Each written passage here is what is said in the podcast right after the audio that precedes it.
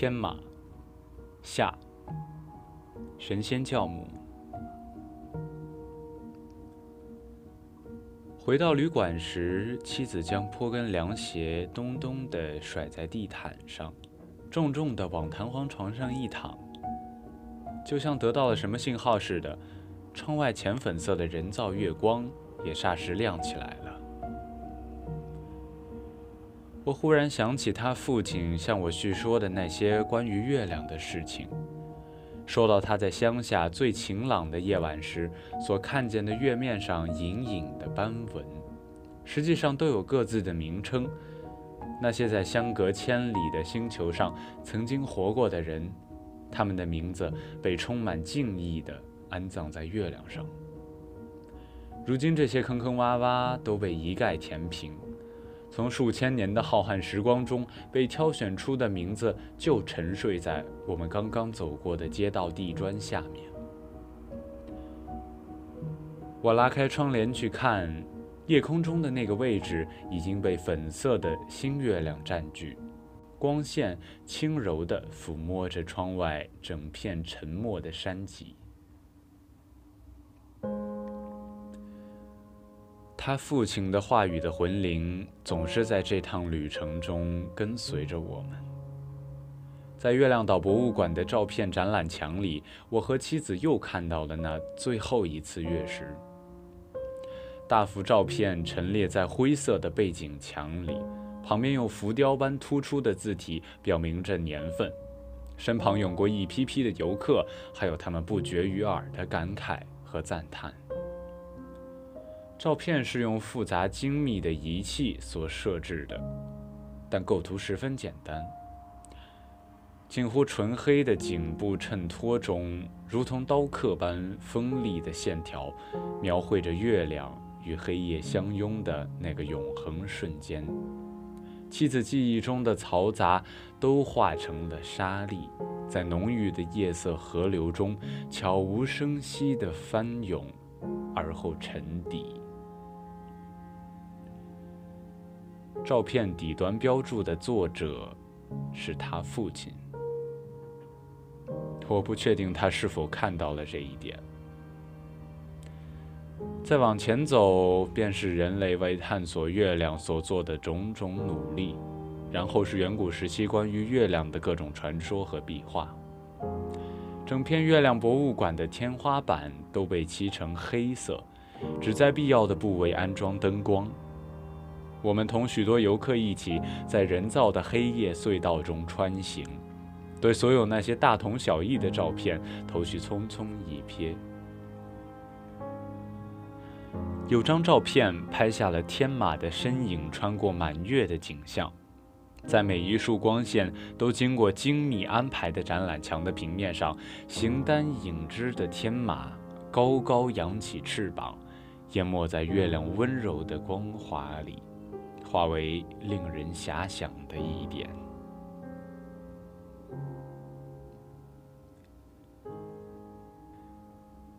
当晚，我们预定了旅馆旁某家餐厅的天马全餐，但没能拿到靠窗的座位。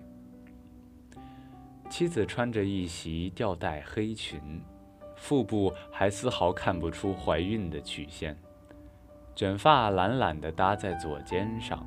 在烛光中与我碰杯。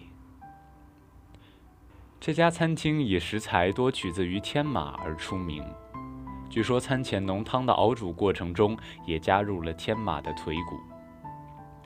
主菜是油煎的整只马翅，从关节处一分为二，才能勉强容纳在盘中。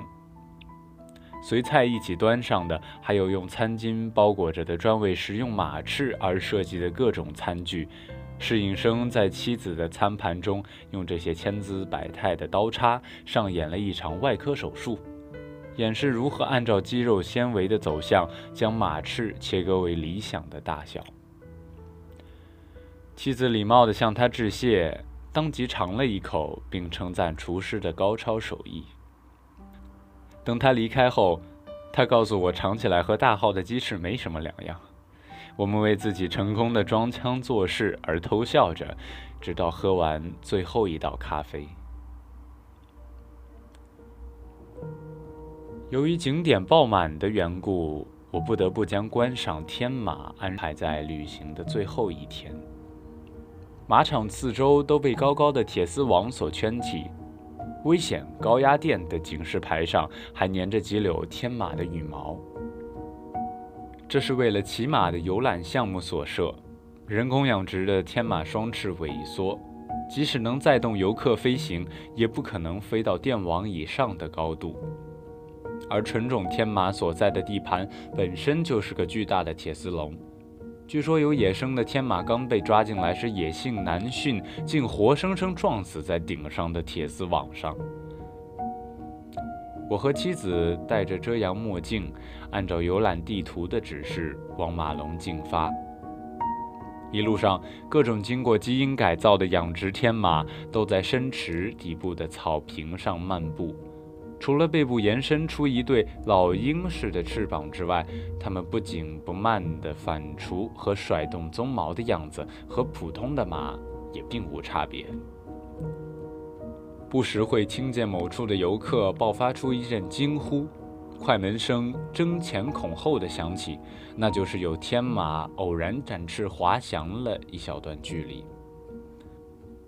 栏杆边有许多叫卖塑料袋装的胡萝卜块的小贩，看到有马场的工作人员接近，便拉下帽檐，隐蔽到人群中去。马笼的设置就像一个小型公园，浅浅的溪流横亘在草坪中间，里头共有五匹纯白色的天马，皮毛像海豹一样光滑。它们的翅膀确实比其他种类的要大上一圈。此刻都或躺或卧，温驯地嚼碎嘴里的草料。对于铁丝往外攒动的人群，他们似乎已经见怪不怪。无论是突然亮起的闪光灯，还是随之而来的呵斥，都不能让他们产生新的动作，只是悠闲地翻动着嘴唇，颈下的赘肉堆积出褶皱来。听旁边的导游介绍，原来这里本有六匹天马。怀孕待产的丽丽正在接受工作人员的特殊照顾，其余的天马被送往世界各地，作为政治友谊的象征，接受各国领导人的会见。为了骑马，妻子那天特意换上了便于行动的宽松中裤。我们都是第一次坐上马鞍，手里紧紧抓着缰绳。两匹栗色的天马慢悠悠地在草场上并排行走，妻子的发辫在安全头盔后的开口处左右摇晃着。鞍具贴在天马背上，如同一件硬质背心，翅膀从两侧的袖口伸出。当妻子询问工作人员如何能让天马起飞时，他嘱咐妻子手里抓紧。并用手中的马鞭狠狠抽打两匹天马的后腿，受惊的天马果然扑打翅膀，四蹄腾空向前飞去。确认远离了马鞭的威胁之后，便很快落地。这段飞行短暂的，就像跳跃似的，但妻子却在马背上笑得前仰后合，伸手抚摸他的耳朵，作为小小的安慰。我们工作人员自己骑的这匹天马的名字叫什么？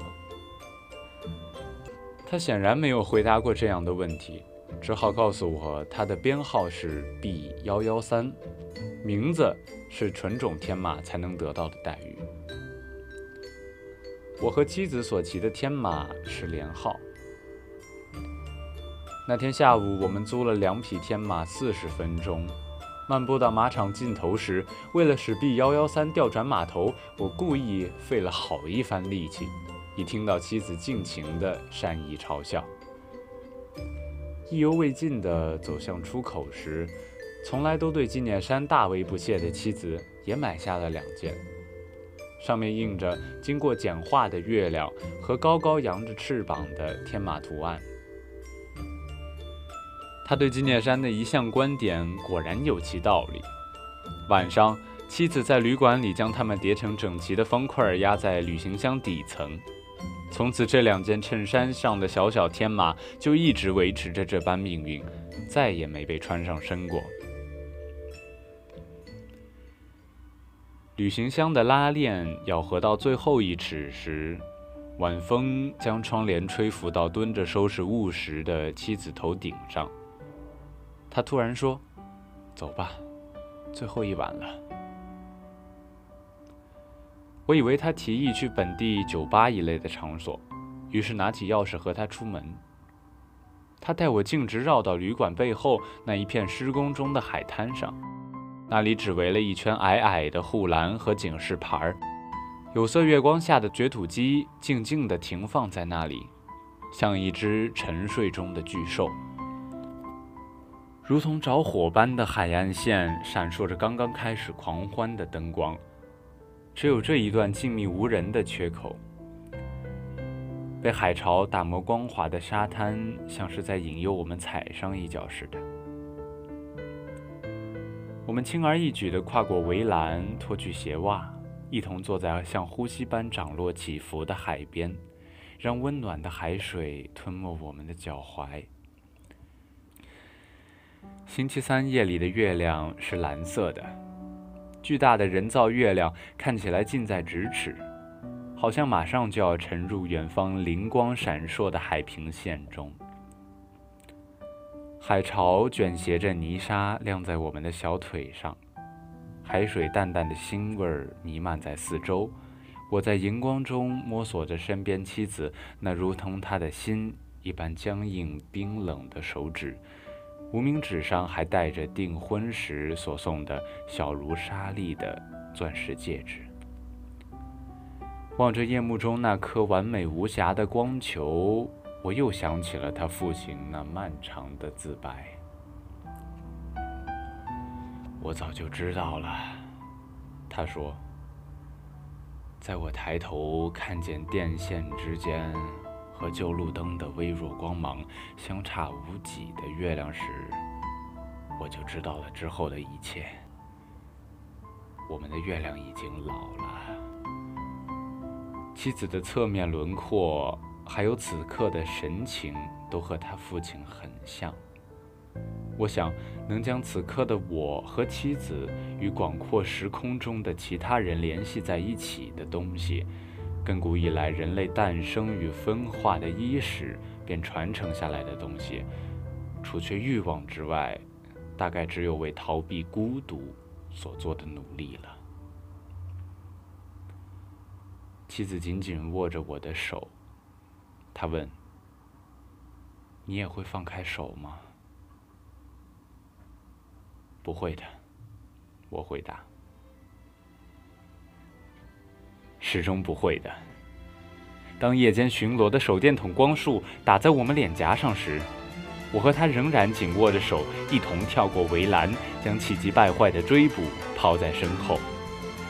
我们赤着脚，风跑在曾经的月面上，她的睡裙下摆在夜风中像波浪似的翻涌，手心温热的汗渍渗进我的皮肤里。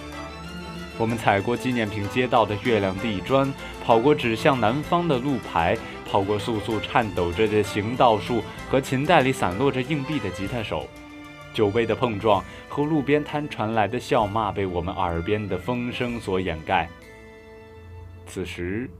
已过了晚上十一点，我们背后的月亮准时熄灭了，但陆地上彻夜不眠的灯火仍将半边夜幕烧得通红。